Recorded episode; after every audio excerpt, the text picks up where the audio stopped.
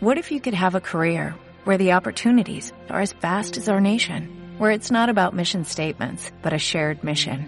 At U.S. Customs and Border Protection, we go beyond to protect more than borders, from ship to shore, air to ground, cities to local communities. CBP agents and officers are keeping people safe. Join U.S. Customs and Border Protection and go beyond for something far greater than yourself. Learn more at cbp.gov/careers.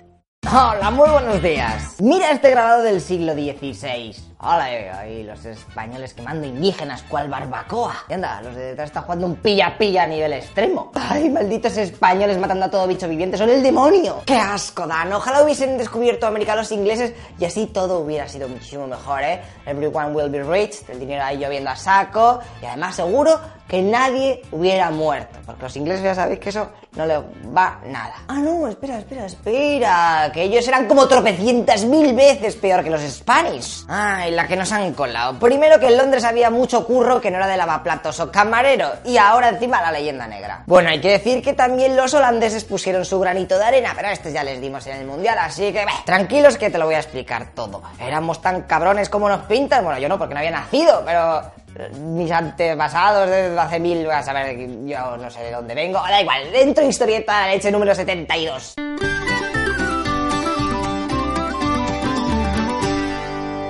Antes que nada tenemos que hacer una especie de viaje temporal, corpóreo, interprofesional, funicular, ¿ok? Intentad que vuestro cerebro viaje a la Europa del siglo XVI, o sea, justo después de la Edad Media, ¿eh? Para que te sitúes. En aquel momento la monarquía hispánica controlaba medio mundo y las demás potencias lo único que podían hacer era perder batalla contra los tercios.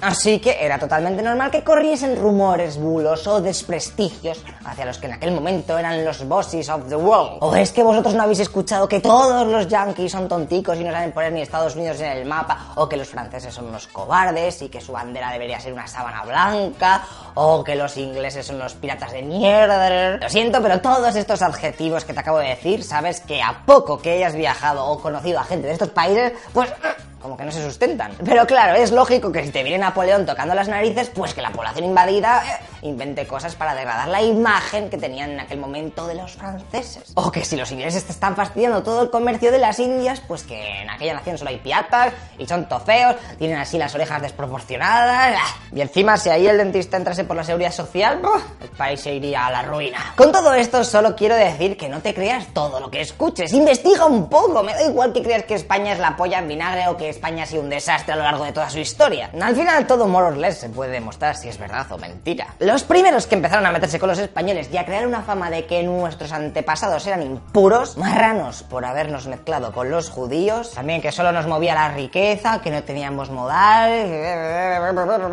fueron... Venga, a ver si lo adivinas. Los franceses, los ingleses, los franceses, los italianos. Madre mía, los locopisas, no me lo esperaba de ellos. Hoy es una puñalada, otra pirada en toda regla, o sea, hablamos casi igual. Si es que encima esta gente no sabe ni conducir, ir a Roma. Mira, mira el desastre que es eso. Y por cierto, que aún me acuerdo del codazo de Tasotti, ¿eh? Y de Roberto Mayo. Es que como pillo reviento. Tranquilo, tranquilo, tío. ¿No ves que estás haciendo al final lo mismo que ellos? Chill out. Pero bueno, vale ya de tanta charla y veamos los dos casos en los que más palos nos han dado a los Spanish. La conquista de América y la Inquisición. Empecemos por el descubrimiento. Lo que a muchos les viene a la cabeza es un grupo de conquistadores ahí tochetados con sus armas y escudos nivel 3 y cascos rechulones así, ¿eh? cargándose a todos los indígenas que pillaban como si tuvieran, yo que sé, MG42 o bazogas o... Aimhack. Pero vamos a ver, viajemos por ejemplo a la época de Cortés y Pizarro, por el 1520. ¿Sabes cuánta población tenía España entonces? Éramos el sexto país europeo con la ingente cantidad de 6 millones y medio de habitantes. Vale, ahora que sabemos que somos cuatro matados, ¿cuánta gente crees que fueron a América en los barcos esos de mierdaca que tenían en la época? Pues ya te digo yo que muy pocos, eh, muy pocos. Entonces, ¿cómo narices consiguieron doblegar a los nativos? Pues muy fácil, broda, muy fácil.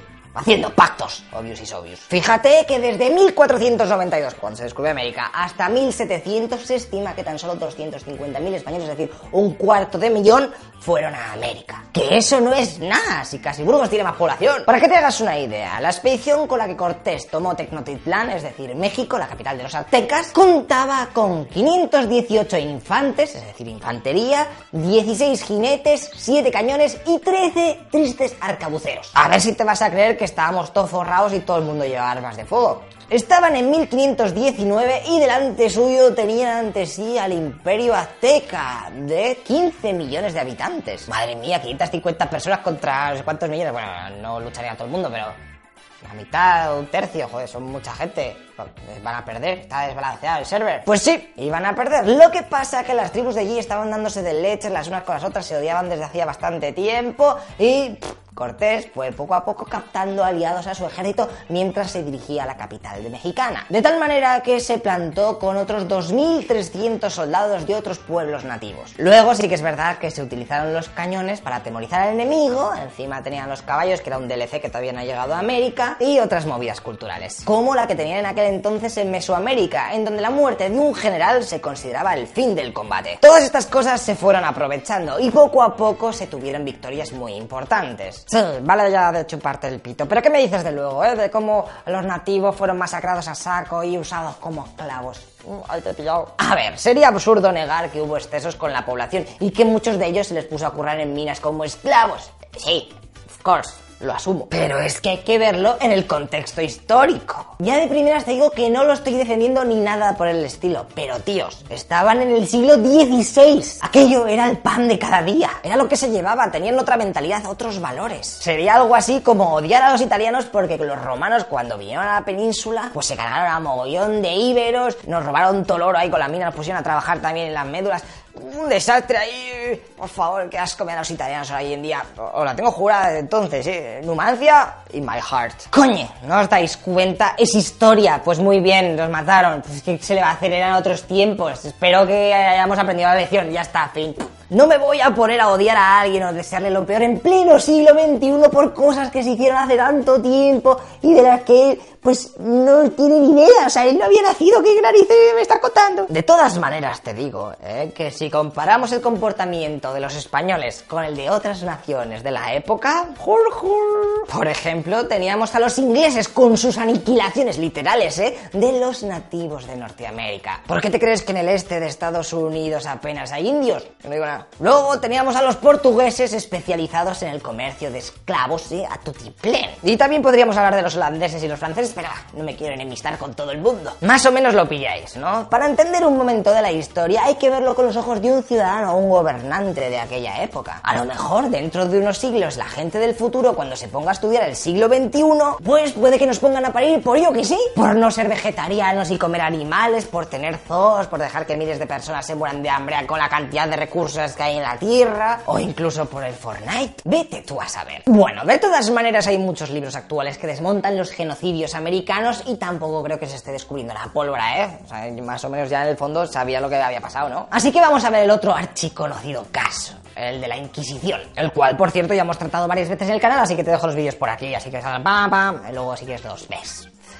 Así que la Inquisición, ¿eh? La Inquisición española. Nobody expect the Spanish Inquisition. ¿Cómo que, que Spanish Inquisition, tío? Si ni la inventamos nosotros. Los reyes católicos se la copiaron a los franceses que ya llevaban casi 300 años con ella. Pero bueno, eso no quiere decir nada. A lo mejor es que nosotros la llevamos al máximo nivel y nos cebamos muchísimo. Éramos los amotes de medio mundo en aquella época y seguro que sobran a saco con sus torturas y matando a inocentes y eres una bruja, no sé qué. Fijo, fijísimo. Pues mira, para que te hagas una idea, desde 1540 a 1700, en Alemania se ejecutaron a 25.000 mujeres por brujas. Y en España tan solo a 300. No sé, a lo mejor las brujas con tanto calor se achicharran, tienen que estar más en el norte. Eso no explica nada, lechero, eso no explica nada. Vale, vale, vale, pues te digo las cifras totales. La Inquisición española, que por cierto los muy tunantes eran unos junkies de tenerlo todo ultra documentado, condenaron a muerte a 1.346 personas. A lo largo de 140 años. Que ya te digo yo que eso no es nada. Bueno, sí que es bastante, pero comparado con lo que se hacía en el resto de Europa, no es para nada para tirarse los pelos. Y algo parecido ocurre si miramos las cifras de las torturas. En la Santa Inquisición española, tan solo el 1% de los procedimientos hacían uso de sus juguetes sadomasoquistas. Mientras que la Inquisición protestante, porque si ellos tenían otra, u otros países católicos como Francia y territorios italianos, pues aquello era un desfase que te quedas loquens. De hecho, en España estaba regulada que la tortura no podía sobrepasar los 15 minutos de duración y nunca podía poner en riesgo la vida del preso. Bueno, esto seguramente que luego se lo pasasen por el ojalde, pero oye, está escrito. Teníamos las cosas mejor preparadas que los otros. Mayormente, esta organización de la iglesia se llevó la mayoría de los palos porque recordad que en aquel momento estaba la guerra entre católicos y protestantes. Así que a los del otro bando se pusieron las pilas a sacar libros donde insultaban a los otros y decían, mira qué malos son esos, y los otros hacían lo mismo, ah, los otros son peores.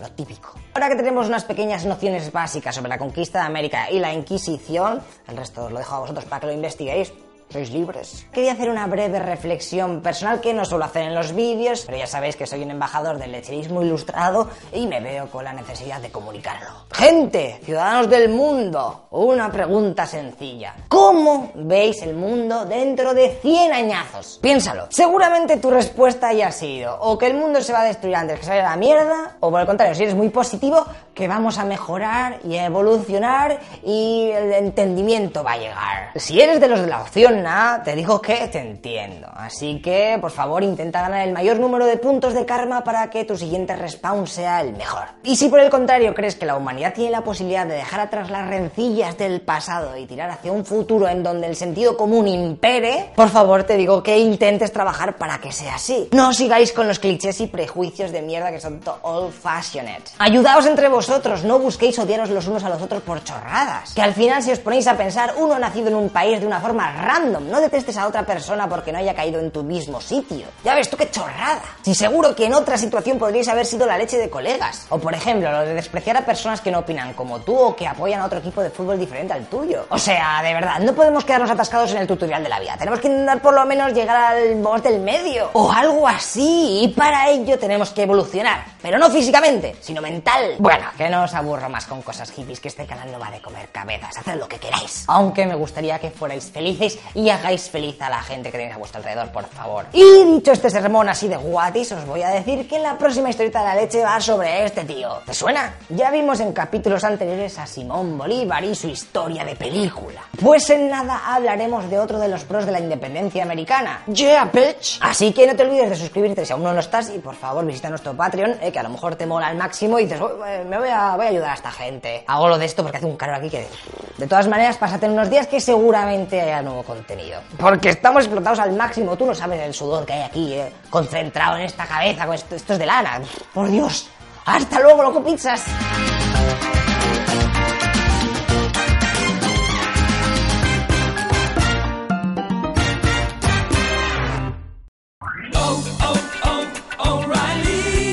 ¿Necesitas ayuda? En O'Reilly Auto Parts te ayudamos. ¿Necesitas algún consejo? Te aconsejamos. Nuestros profesionales en autopartes están siempre disponibles para ayudarte a encontrar lo que necesites. Excelente servicio al cliente es solo una de las ventajas que ofrece O'Reilly Auto Parts. Los profesionales en autopartes. Oh, oh, oh, O'Reilly Auto Parts.